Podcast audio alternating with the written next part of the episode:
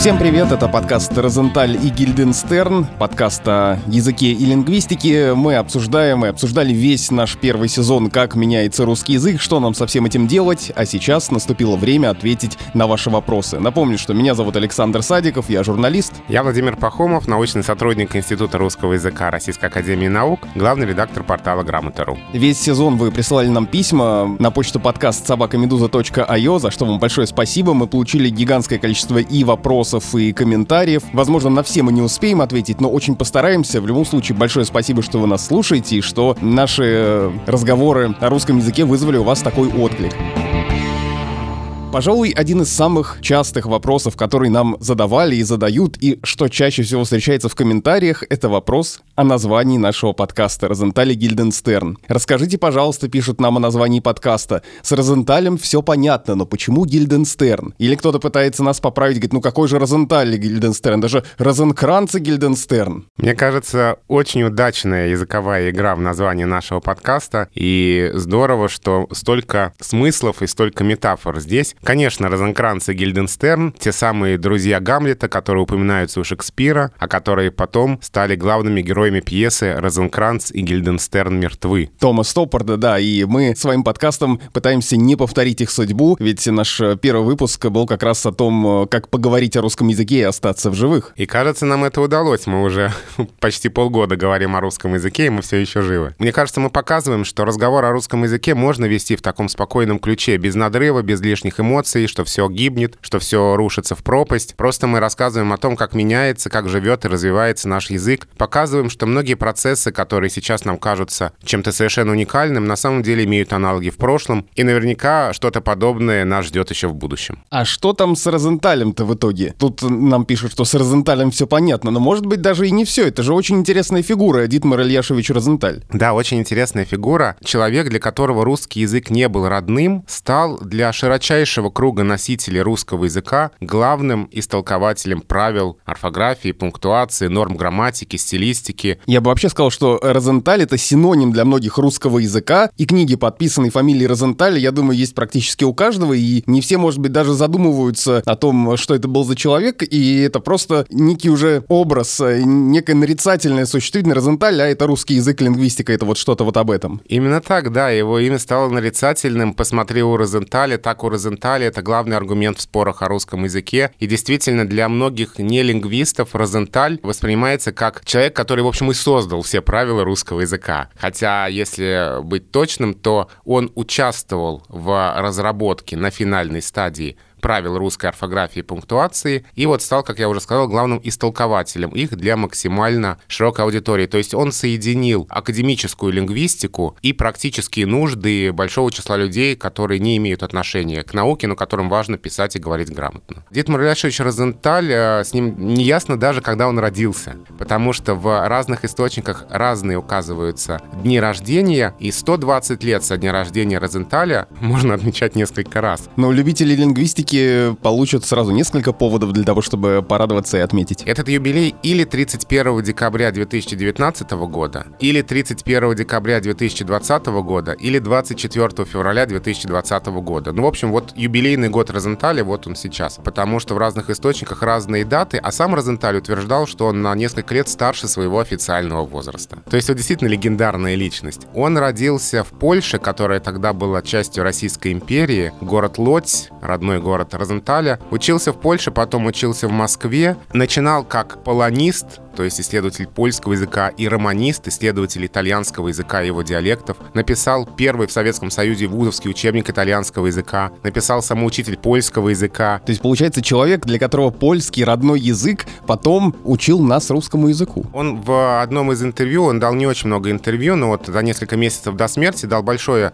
интересное интервью, в котором говорил, что для него рабочих три языка живут в его голове. Это польский, итальянский, конечно же, русский. Для меня, как э, выпускника журфака МГУ, МГУ Розенталь наш человек, потому что он долгое время возглавлял кафедру стилистики русского языка на журфаке МГУ, и все наши выпускники, как я считаю, Розенталя нашим, своим. Да, но Розенталя много кто считает своим, потому что он преподавал во многих вузах, он преподавал и в педагогическом институте, и в полиграфическом институте. Он больше 20 лет был заместителем главного редактора журнала «Русский язык в школе», поэтому и для журнала «Русский язык в школе» он абсолютно свой. В общем, действительно, он сделал очень много не только для того, чтобы рассказать о правилах и нормах, но и чтобы научить правилам и нормам, причем вот на разных площадках. Надеюсь, что нашим подкастом мы в каком-то смысле продолжаем его дело, и фамилию Розенталя в заголовок взяли не просто так. Следующий вопрос э, пришел к нам от э, слушателя с э, подписью «Свирепый бамбар», но вопрос совсем не свирепый, а вопрос об исконно русских словах.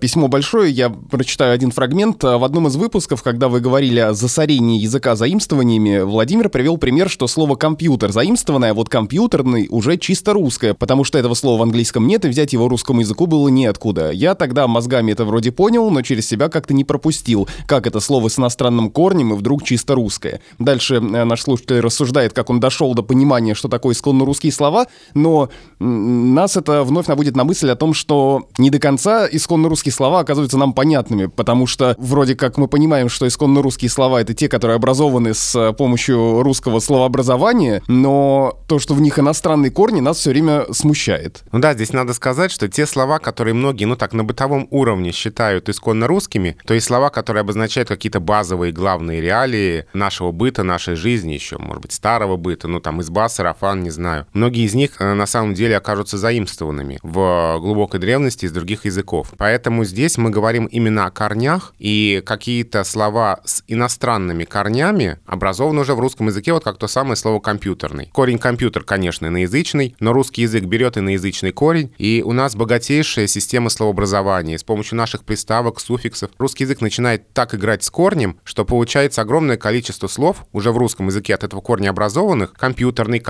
компьютерщик, которые уже надо назвать нашими русскими словами, они в русском языке родились, да, от иноязычного корня, но появились уже в русском языке. Или вот мне вспоминается слово, э, образованное слово «ксерокс», мы же говорим «ксерить», или некоторые говорят даже «отксерить» или «отксерачить», прости господи. Да, вот она, богатейшая наша система, то есть мы можем взять иноязычный корень и столько от него образовать слов, что, мне кажется, как раз это свидетельствует о том, что русский язык не засоряется, а обогащается, потому что с его возможностями именно от одного корня можно образовать много-много-много разных слов. И ведь они тоже стилистически будут различаться, да? Отксерить это еще, ну так, разговорное, отксерачить это уже жаргонное. То есть здесь вот и в разных регистрах будут разные слова э, употребляться. После выпуска об истории русского языка нам пришло очень много писем, и сейчас мы постараемся на самые интересные вопросы ответить. Вот, например, и это, кстати, вопрос, который я бы сам задал, потому что у меня, например, на него нет ответа. Дмитрий из Петербурга спрашивает, расскажите, а как так получилось, что западные славяне пользуются латиницей, а мы кириллицей? Ну, здесь в первую очередь имеет значение близость западных славян к западноевропейской культуре, влияние католичества, потому что кириллическими алфавитами изначально пользовались южнославяне, славянские народы и восточные славяне. То есть распространение кириллицы шло вместе с распространением православия. Сначала это была глаголица, как мы говорили, а потом учениками Кирилла и Мефодия была создана кириллица. Алфавит создавался специально для перевода богослужебных книг на понятные славянам языки. Это все шло из Византии, из Греции, и это все шло вместе с э, распространением православия. Поэтому неудивительно, что образовалась такая связка кириллица и православие, и латиница и католическая вера. Интересно, что некоторые современные латинские алфавиты когда-то заменили кириллические. Ну вот, например, была так называемая румынская кириллица. В Румынии, в Молдавии был кириллический алфавит, а сейчас э, используется латинский. Поэтому вот это разделение двух миров, католичества и православия, оно повлияло и на разделение славянами алфавитов. Кто-то пользуется латиницей, кто-то кириллицей, кто-то пользовался глаголицей, хорваты, например, а потом а, отказались от этого алфавита. А правильно я понимаю, что сейчас некоторые языки переходят с кириллицы на латиницу? Да, сейчас такие процессы происходят, и, наверное, самый заметный это то, что происходит в Казахстане. Переход планомерный, постепенный, задуманный именно латиницу. Очень часто здесь на первый план выходит политика. Лингвисты, например, говорили о том, что, когда эта новость распространилась, что для казахского языка чисто функционально, кажется, больше подходит все-таки кириллический алфавит, потому что в нем больше букв, чем латинский, и поэтому понадобятся разные диакритические знаки, разные другие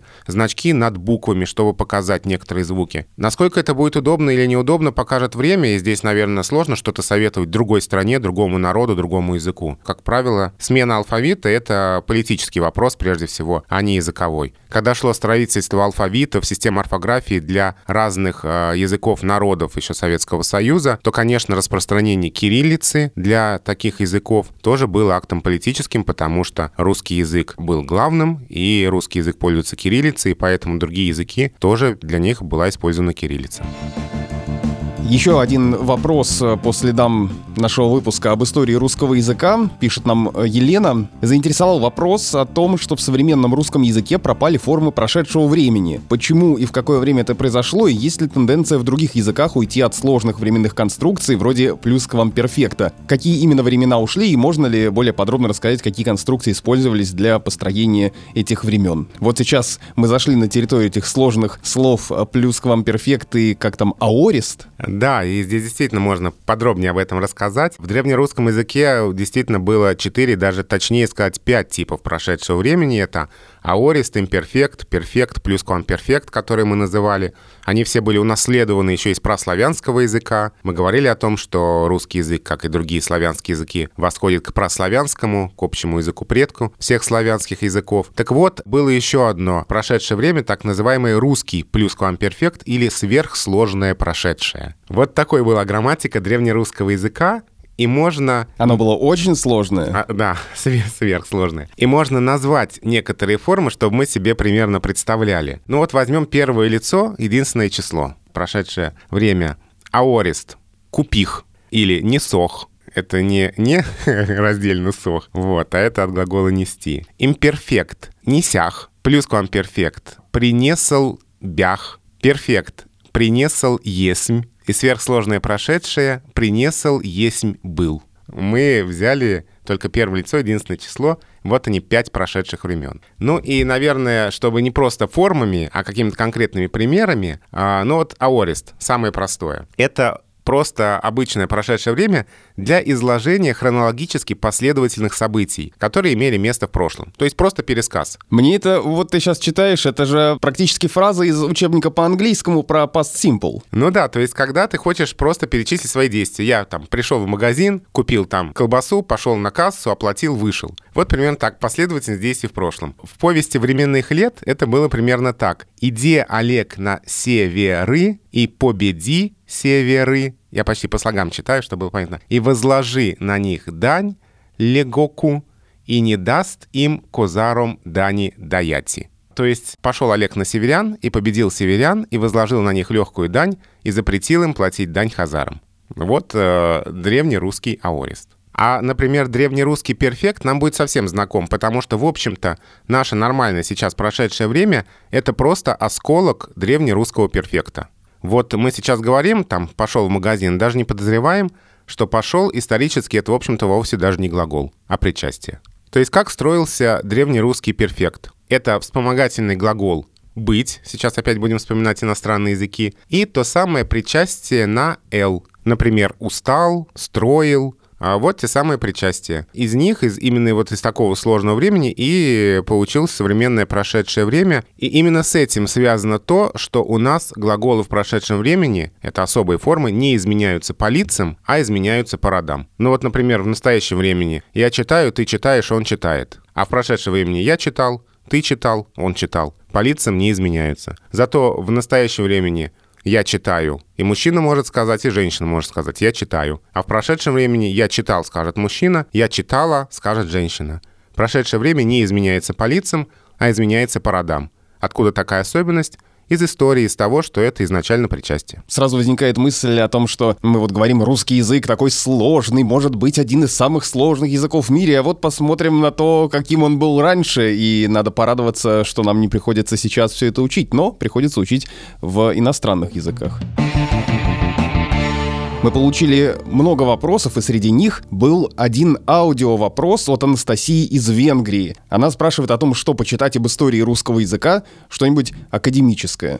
Добрый день, меня зовут Анастасия. Я живу в Венгрии и изучаю English Studies в университете в магистратуре. Очень люблю ваш подкаст и очень трепетно люблю русский язык. Но когда я читаю лингвистические статьи и статьи про русский язык, я чувствую, что мне не хватает какого-то филологического бэкграунда. Не могли бы вы посоветовать какие-нибудь э, книги про становление русского языка, что-нибудь академическое? И в продолжении этого вопроса еще несколько а, похожих, где люди нас просят что-то порекомендовать. Вот э, Светлана Мельникова спрашивает, подскажите, пожалуйста, какие книги и материал по истории русского языка можно почитать. И очень интересует такая вещь, как этимология, с каких учебников, э, книг, курсов, материалов можно начинать не лингвисту. Какие книги существуют на эту тему и что из этого доступно, скажем так, широкому слушателю? А, широкому слушателю доступно несколько книг, э, давай назовем. Самые, наверное, интересные. Если мы говорим не об истории русского языка, а вообще о происхождении языка как феномена, то здесь э, одна из лучших книг — это книга Светланы Анатольевны Бурлак «Происхождение языка. Факты, исследования, гипотезы». Она вышла в 2011 году, а в 2019 году вышло второе издание, переработанное и дополненное, то есть совсем свежая книга, в которой обобщены в единую картину данные разных наук, которые так или иначе проливают свет на происхождение языка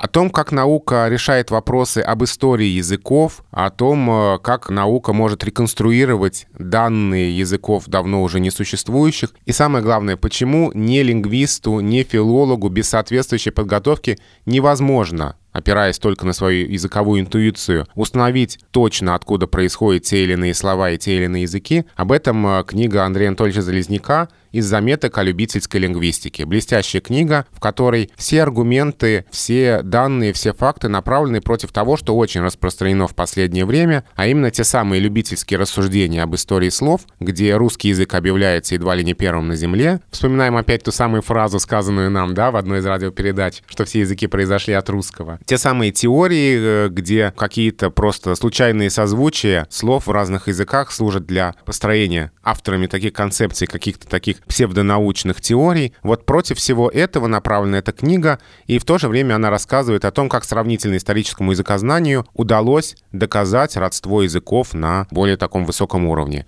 Андрей Анатольевич Залезняк из заметок о любительской лингвистике, и у него же прекрасная книга посвященный слову о полку Игореве. Тоже здесь связано с этим очень много мифов, и до сих пор есть теории, что будто бы это более поздняя подделка. Вот Залезняк убедительно доказывает, почему это подлинный памятник древнерусской литературы и почему вероятность того, что это подделка 18 или 19 века, исчезающе мала, как формулирует Залезняк. Мы пока подбираемся еще только к книгам по истории русского языка, но хочется еще продолжить называть книги, посвященные разным языкам. И вот, собственно, книга Владимира Александровича Плунгиана «Почему языки такие разные?» О том, сколько языков на Земле, как они устроены, по каким законам изменяются, почему одни родственные, другие нет, чем отличается русский язык от английского и других языков. Вот об этом в книге Плунгиана. Дальше, если говорить уже об истории письменности, в том числе русской письменности, очень хорошая книга Марины Леонтьевны Ремневой «Азбуки Веди» об истории письменности у разных народов мира и отдельная глава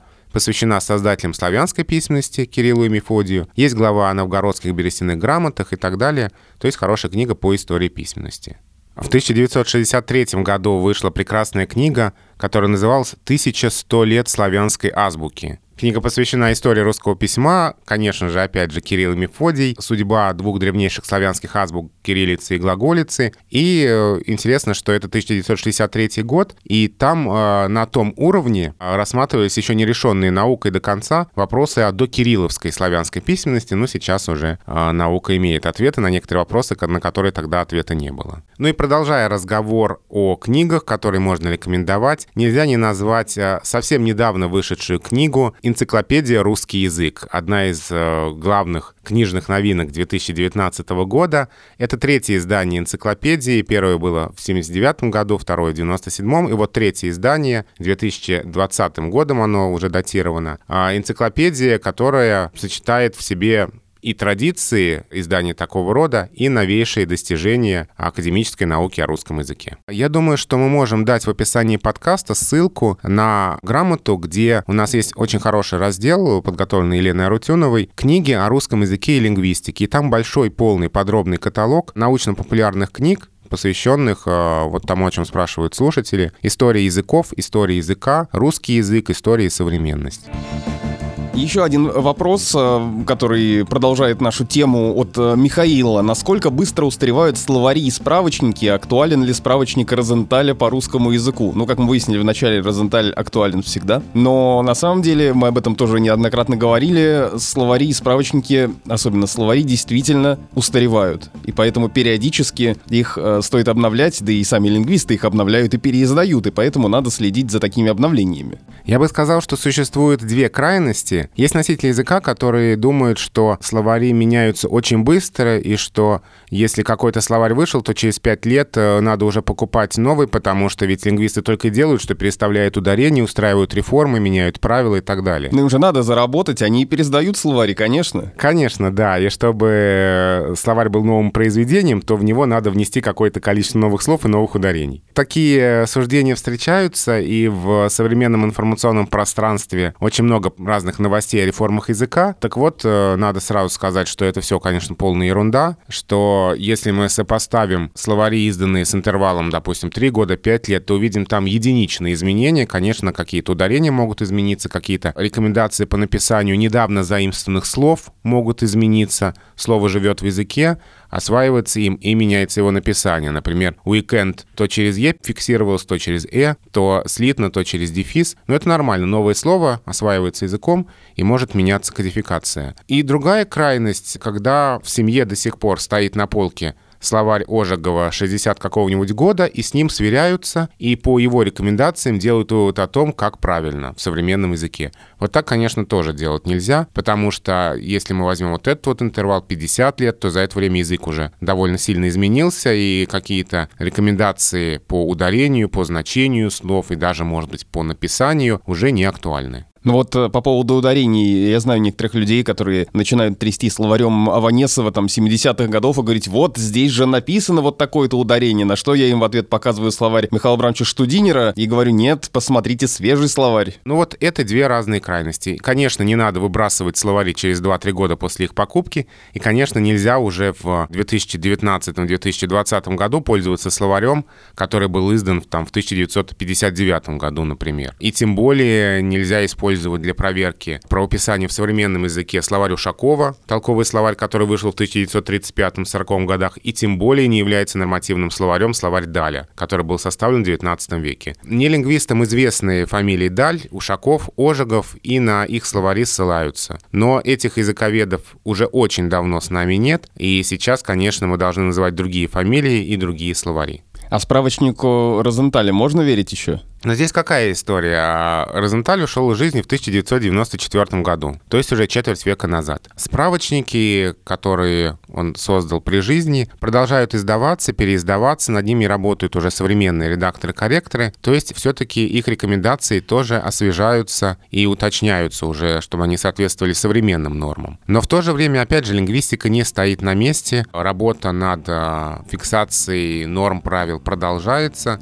и поэтому какие-то рекомендации, приведенные в книгах Розенталя, уже могут устаревать. Ну, например, в справочнике Розенталя управления утверждается, что «скучаю по вас» — это норма, а «скучаю по вам» — это не норма. Хотя в современном языке «скучаю по вам» уже совершенно нормативно и правильно, а «скучаю по вас» расценивается как устаревающее употребление, и так уже в современном языке говорить довольно странно. И современные словари, например, словарь грамматической сочетаемости слов Лазуткины, как раз фиксируют «скучаю по вам» как нормативный вариант. you И еще один вопрос от Михаила, он уже касается не словарей, а скорее нашего выпуска об истории русского языка. Когда начался литературный русский язык, это правда, что его создал Пушкин или это миф? И вот здесь я бы хотел вернуться к той нашей программе и раскрыть, может быть, э, эту тему чуть подробнее. Мы немножечко ушли в сторону в том выпуске. Почему именно с Пушкина мы отсчитываем современный русский язык? То есть что такого новаторского было в нем, что мы его стиль считаем основой основой для современного русского языка. Но если совсем в общих чертах э, и совсем так упрощая и огрубляя, Пушкин осуществил демократизацию литературного языка, то есть он сблизил тот высокий книжный стиль, на котором писали до него, с общенародной речью. Это декриминализация общенародной речи. Это, в общем-то, да, это в каком-то смысле синтез разных лингвистических традиций, это сближение обиходной народной речи и того очень-очень сложного книжного языка, который был раньше. И, в общем-то, это расширение разных стилистических средств литературного языка. Вот то, что осуществил Пушкин, и, в общем-то, именно язык его произведений мы считаем эталоном э, русского литературного языка. Сразу несколько вопросов и комментариев нам пришло на тему региональных различий в русском языке. Вот, например, пользователь с ником Ев Ев пишет, было бы очень интересно послушать, почему в русском языке нет сильных акцентов и больших лексических отличий в зависимости от регионов, как, например, во французском, немецком или том же польском, ведь страна у нас огромная, а все друг друга понимают, хоть в Владивостоке, хоть на Кубани. Есть только маленькие различия, но почему нет больших и будет ли это меняться? Ну и несколько других похожих вопросов нам пришло. Мы в нашем э, последнем выпуске о языке и мышлении тоже затрагивали эту тему, приводили в пример разные региональные словечки, но действительно, я неоднократно это замечал, несмотря на эти словечки и так далее, мы действительно все друг друга понимаем, и нет каких-то кардинальных а, отличий от языка, говорящего в Владивостоке или в Уфе или в Москве. Это действительно довольно необычное явление, потому что на такой огромной территории, через столько часовых поясов, у нас действительно один и тот же единый литературный литературный язык, и житель Калининграда, и житель Владивостока прекрасно друг друга поймут. И, может быть, отдельными, единичными вкраплениями в их речи будут какие-то свои местные словечки. Ну, то есть есть какие-то диалектизмы или есть где-то говоры, но общая картина примерно одна. Да, и это действительно поразительно, потому что в гораздо меньших, намного меньших по территории, по площади европейских странах существует огромное количество диалектных различий. И эти хрестоматийные примеры того, как жители севера и юга Италии говорят практически на разных языках, языках. Вот у нас на огромной территории язык один. Это результат сознательной языковой политики, и было время в истории нашей страны, э, в советское время, особенно в первой половине 20 века, когда всякие местные различия, всякие диалекты и говоры сознательно вытеснялись. И результатом такой жесткой довольно языковой политики, распространения норм литературного языка, результатом того, что нормы литературного языка строго соблюдались дикторами радио и телевидения, и через них распространялись на всю огромную территорию, как раз стало то, что у нас очень-очень мало региональных различий и, в общем-то, один и тот же литературный язык. Это результат сознательной политики. То есть получается, что это все следствие некой централизации всех процессов, потому что у нас все во всех сферах завязано на Москву, ну, на некий центр здесь. И норма тоже распространялась как бы отсюда туда э, в регионы. То есть если мы посмотрим на историческую перспективу, то та же Италия, да, как она формировалась, это были совершенно разные государства, государства, которые спустя долгое время объединились вот в эту Италию. Это, кстати, произошло не так уж и давно. Да, точно так же, как и разные германские земли объединились в одну страну тоже не так давно. Это действительно, ты прав, результат того, что вот, вот у нас здесь сосредоточена власть, и в том числе власть языковая. Задают нам вопросы, связанные с э, политикой и языком. Сейчас мы зайдем на опасную территорию. Вот, э, например, Николай Королев спрашивает, не могли бы вы уточнить статус украинского языка? Постоянные споры, является ли украинский язык самостоятельным языком или он наречие языка русского. Я слышал, пишет Николай, что еще при Николае II было исследование, подтверждающее статус украинского языка, но не могу найти следов. Что мы скажем на это? Для науки этот вопрос давным-давно закрыт, у ученых нет никаких сомнений, что украинский украинский язык — это самостоятельный язык.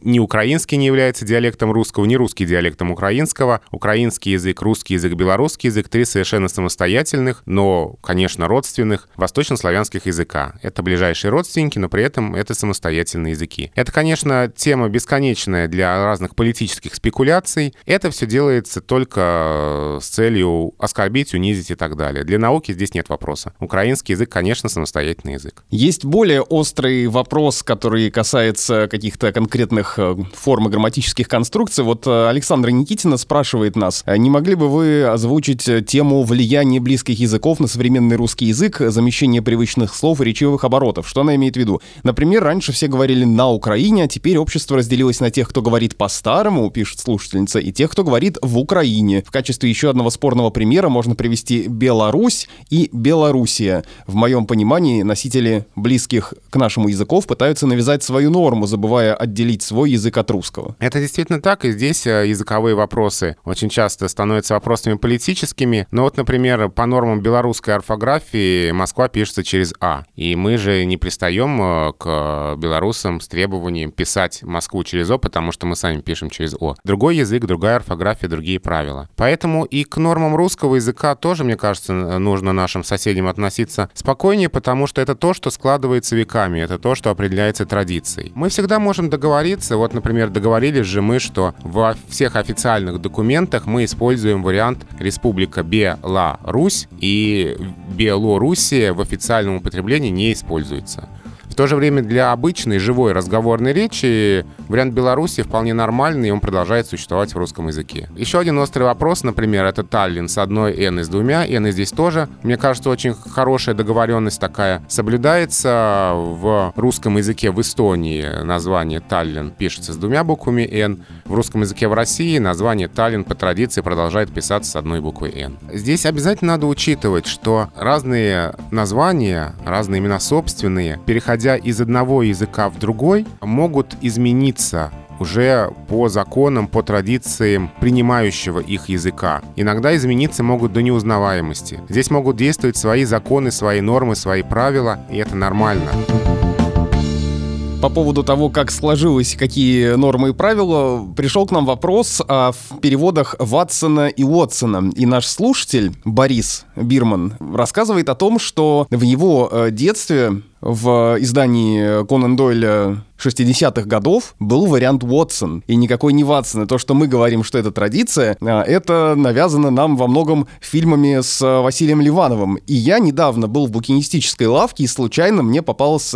книга, по-моему, 61 или какого-то года с изданием рассказов о Шерлоке Холмсе, и там тоже был Уотсон, и меня это поразило. Потому что для меня он всегда был Ватсоном, и новые переводы, которые появляются в последние годы, где есть Уотсон, меня несколько шокируют, и я бы такое не хотел читать. Это действительно очень интересная информация, и спасибо слушателю, я этого не знал, я буду знать. Получается, что Уотсон сначала превратился в Ватсона, а потом Ватсон в более новых переводах обратно стал превращаться в Уотсона, но не смог превратиться, потому что к тому времени у нас уже был фильм с Ливановым и Соломиным, и мы впитали, что он действительно Ватсон, а потом была еще и группа Доктор Ватсон, и для нас уже перейти обратно на Уотсона совершенно невозможно. И, между прочим, тут, э, как продолжает наш слушатель Борис, э, любопытная ситуация, когда Уотсон превратился в Ватсона, а миссис Хадсон по тому же принципу не стала миссис Гудзон. Да, здесь тоже традиция сыграла роль, но, видимо, образ Рины Зеленой никак не связывается с миссис Гудзон, это именно миссис Хадсон. Кстати, ведь в новом сериале «Шерлок» в русском переводе тоже доктор Ватсон и э, Хадсон там не Уотсон. И поэтому, в общем-то, наверное, можно сказать, что в русском языке, в русской традиции Ватсон победил Уотсона. Ну, а мы же, почему нам это еще очень близко? Мы же выросли на этом, мы же выросли уже с Ватсоном. И поэтому нас сейчас переучить на Уотсона, мне кажется, очень сложно. Владимир Пахомов, двоеточие, я вырос с Ватсоном.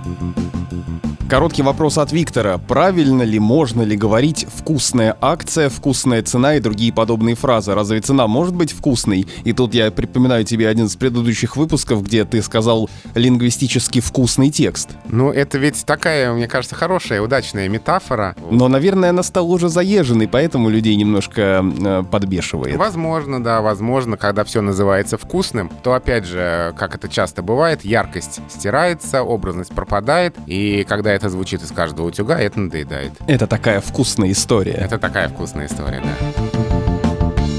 Владимир спрашивает, последнее время стал замечать, что в разговорном языке появляются неграмотные обороты, не связанные с заимствованием или политикой. Например, предложение с двумя подлежащими «Мое новое платье, оно красное», вместо более короткого «Мое новое платье красное». Иногда такой оборот может обозначать акцент, но иногда используется просто из-за неграмотности. Еще часто слышу, что шутливый оборот имело место быть, используют, не отдавая себе отчет в том, что он шутливый. И последний пример – неправильное использование слов «одевает-надевает». Нужно ли бороться с таким загрязнением языка или это тоже нормальная трансформация? Трансформация. Ну, по поводу платья, это такие разговорные конструкции, которые часто встречаются. Мое новое платье, вот мы вводим тему, и дальше мы должны что-то об этом сказать. Мы говорим, оно красное. Это именно такой синтаксис разговорной речи. И здесь именно для устной речи это вряд ли стоит считать ошибкой. По поводу надевать, одевать, этот вопрос вечный. И здесь мы, в общем-то, искусственно держим норму, которой язык всячески сопротивляется. В самом языке глагол «одеть» очень сильный, и он э, нас сам заставляет себя употреблять. И, в общем-то, ну, все образования, приставочные, суффиксальные, у нас ведь от этого корня. Мы не говорим «перенадеться», мы говорим «переодеться». Мы не говорим «разнаделся в пух и прах», мы говорим «разоделся в пух и прах». Вот он очень сильный, этот глагол,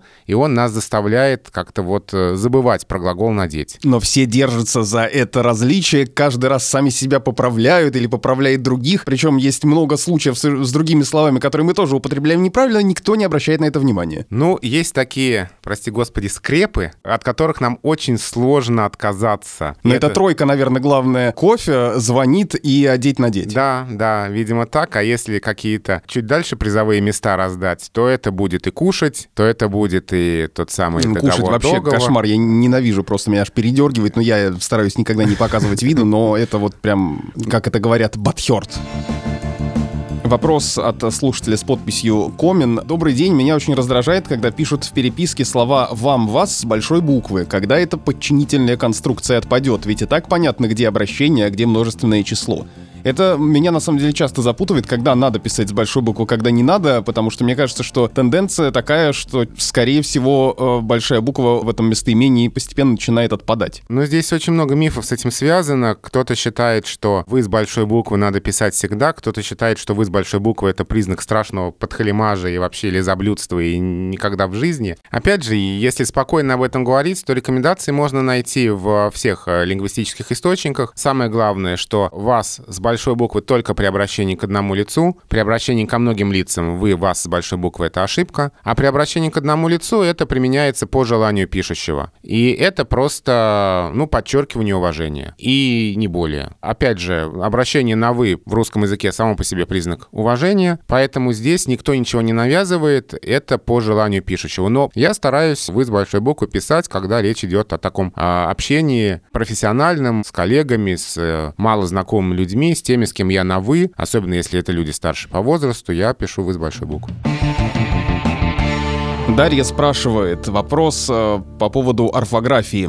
Почему всю дорогу естественно-научной писалось слитно от естественной науки, а теперь пишется через дефис? Вместе с тем в официальных документах можно встретить оба варианта написания. Какой все-таки правильный и почему так произошло? Когда принимались правила русской орфографии и пунктуации 1956 года, там было закреплено, что прилагательные пишутся слитно, если они образованы от э, основ, подчиненных одна другой. Ну, проще говоря, словосочетание железная дорога, железнодорожный, естественные науки, естественно-научный и так далее. Почти сразу же это правило стало не соблюдаться. То есть это не какие-то массовые ошибки сегодняшнего дня, 60-е годы, 70-е годы. Это было время, когда массово не соблюдалось это правило. И лингвисты уже тогда поняли, что с правилом что-то не то. И стали проводить дополнительные лингвисты исследования. поняли, что все неграмотные. А, ну, когда в речи письменной речи даже очень грамотных людей последовательно нарушается какая-то норма, это значит, что здесь что-то не то с самой зафиксированной нормой. И выяснилось, что дефис появляется там чаще всего, где в первой части есть суффикс прилагательного или причастия. Но вот, например, латиноамериканский не так хочется писать через дефис, как естественно-научный, потому что там нет суффикса. Вот этот суффикс «ен» приводит к тому, что нам хочется здесь поставить дефис. А мне кажется, нам хочется поставить здесь дефис просто потому, потому что это очень длинное слово, и хочется визуально его как-то разбить. Именно так, да, слово длинное. Вот слова с такими суффиксами, они как раз очень хорошо разбиваются. И поэтому э, лингвисты предлагали ввести правила, основанные на другом принципе. Если у нас есть в первой части суффикс прилагательного или причастия, пишем через дефис. Если нет, пишем слитно. Ну, за исключением каких-то слов, которые традиционно уже устоялись в том или ином написании. Это правило не было принято. У нас продолжает формально действовать то самое правило, которое мы учили в школе. Всем об этом в школе говорят, что если между основами можно поставить «и», то пишем через дефис, а если от словосочетания, то слитно. В школе не говорят, что это правило почти сразу после его принятия стало разваливаться, и в школе не говорят, что в современной письменной речи из него имеется огромное количество исключений. И, естественно, научный давно входит в список исключений, естественно, научный давно уже пишется через дефис в академических словарях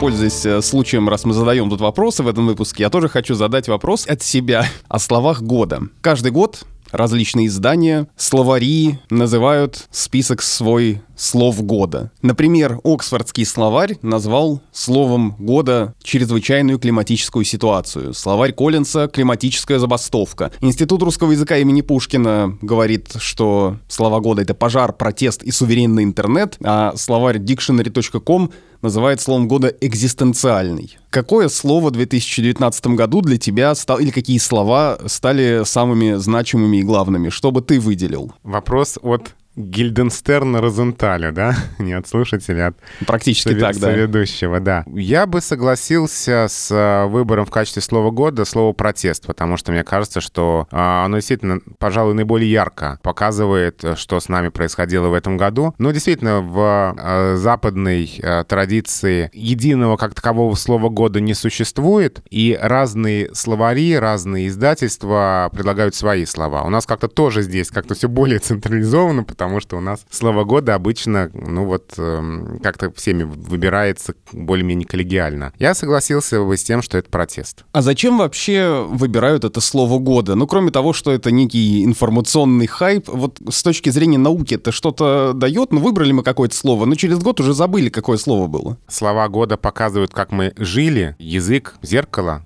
отражающее то, что с нами происходит. И эти слова прекрасно э, иллюстрируют, что с нами происходило, происходит. И потом, когда события уйдут в прошлое, то по этим словам мы будем восстанавливать нашу историю. Такие слова фиксируются, такие слова включаются в специальные словари. И вот мы уже называли в одном из выпусков словарь перемен Марины Вишневецкой. И действительно эти издания больше даже не о языке, а о нашей жизни. А еще многие на рубеже 2019 и 2020 годов начинают э, подводить итоги десятилетия. Какие, на твой взгляд, тенденции, движения, тренды и что-то такое произошли самые важные в русском языке. Можно ли сказать, в каких-то областях и сферах русский язык за эти 10 лет сильно изменился? Но, по-моему, рановато подводить итоги десятилетия в конце 2019 года. Все-таки десятилетие закончится в 2020 году. Через год подведем, да? Да, но пока, если вот сейчас говорю, ну, ну, вряд ли это прям сильно изменится за год, мне кажется, что за эти 10 лет, если выделить прям вот самое главное, то это, конечно же, необычайно бурное развитие социальных сетей, мессенджеров, то, как мы общаемся. Там мы посвящали этому отдельный выпуск подкаста. Та самая письменная наша разговорная речь, которая стала еще более очевидной с развитием, э, бурным развитием соцсетей. И именно вот в течение этого десятилетия необычайно быстро все здесь менялось, и появлялись и исчезали разные способы коммуникации, разные эмодзи, эмодзи, стикеры и прочее. Мне кажется, за минувшее десятилетие это, пожалуй, главное, что происходило с русским языком. Но подведем итоги все-таки окончательно в 2020 году, а я надеюсь, что и через год Розенкранц, то бишь Розенталь и Гильденстерн будут все еще живы. Спасибо, это был подкаст Розентали Гильденстерн. Заканчивается наш первый сезон. Мы вернемся в 2020 году со вторым сезоном, так что вы от нас не отвертитесь. А кроме того, в новогодние праздники выйдет специальный такой бонусный выпуск с открытой записи нашего подкаста, которая проходила в декабре. Поговорим в этом выпуске о профессиональном сленге и жаргонизмах. Всем спасибо, меня зовут Александр Садиков, я журналист. Меня зовут Владимир Пахомов, я научный сотрудник Института русского языка РАН, главный редактор портала Грамм Грамота.ру. С Новым годом! И не забывайте, что в этой фразе «новым» пишется с большой буквы, а «годом» с маленькой. С новым 2020 годом, годом, кажется, крысы. Мышь крадется. Мышь, крыс крадется. Да, спасибо. Подписывайтесь на этот и другие подкасты «Медузы». Слушайте нас на каникулах, можете весь сезон переслушать, а еще послушайте обязательно весь сезон подкаста о жизни и отдыхе в Латвии «Лаби». Это такой наш теплый ламповый подкаст, как раз для новогодних э, зимних вечеров. И пишите нам на почту подкаст собакамедуза.io.